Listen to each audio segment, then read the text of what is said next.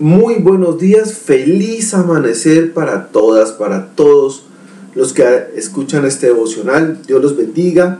Bienvenidos a Secuntosh, el devocional del Ministerio de Oración de Casa sobre la Roca. Continuando con nuestra parte de enseñar, le dijimos a Dios, enséñanos a orar. Espíritu Santo, guíanos. Vamos con otra parte que se llama protección. Dentro de tu oración debes pedir protección. Acuérdense lo que dice Mateo 6:13 en la parte A Dice, y no nos dejes caer en tentación. Pero si nosotros nos vamos más a la protección de Dios, vamos a Naúm 1.7. Dice, bueno es el Señor, es refugio en el día de la angustia y protector de los que en Él confían. Y yo creo que tú confías en Dios y por eso te protege.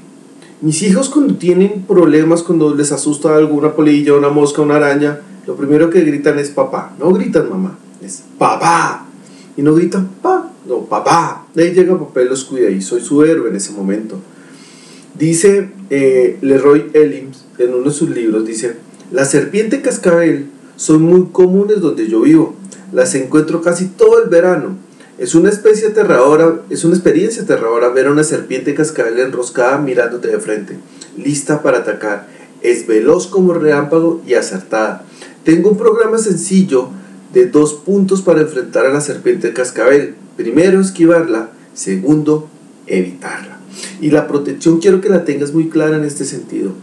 Tú le estás diciendo a Dios, líbrame la tentación, y no solamente la tentación para caer y fallarle, sino también le estás diciendo, hey, protégeme de toda aquella cosa que es peligrosa para mí. Y existen dos clases de protecciones. La primera es que Dios te cuida y, evite, y evita que te hagas daño. Y la segunda es que tú huyas para evitar que tú te hagas daño. Y allí tienes que meter la sabiduría. Muchas veces Dios te cuida, pero tú eres terco y terca y no te cuidas.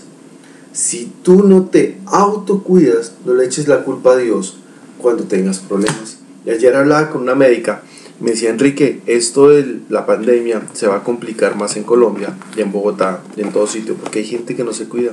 Salir a la calle a comprar un medicamento y la gente, había novios en la calle besándose, había gente sin, sin tapabocas, gente muy cerca hablando. No nos cuidamos. Y si no nos cuidamos, por más que haga cosas el gobierno, vamos a caer. Y así somos nosotros. Por más cosas que haga Dios, por más que te quiera librar de la tentación, tú eres el único que escoge si eres protegido o no. Dios te protege, Dios te ama. Gracias Señor por este tiempo. Protégenos a todos. Y Señor, te pido de todo corazón, danos sabiduría de una manera absoluta e impresionante para poder ser obedientes a lo que tú quieres. En el nombre de Cristo Jesús. Amén y amén.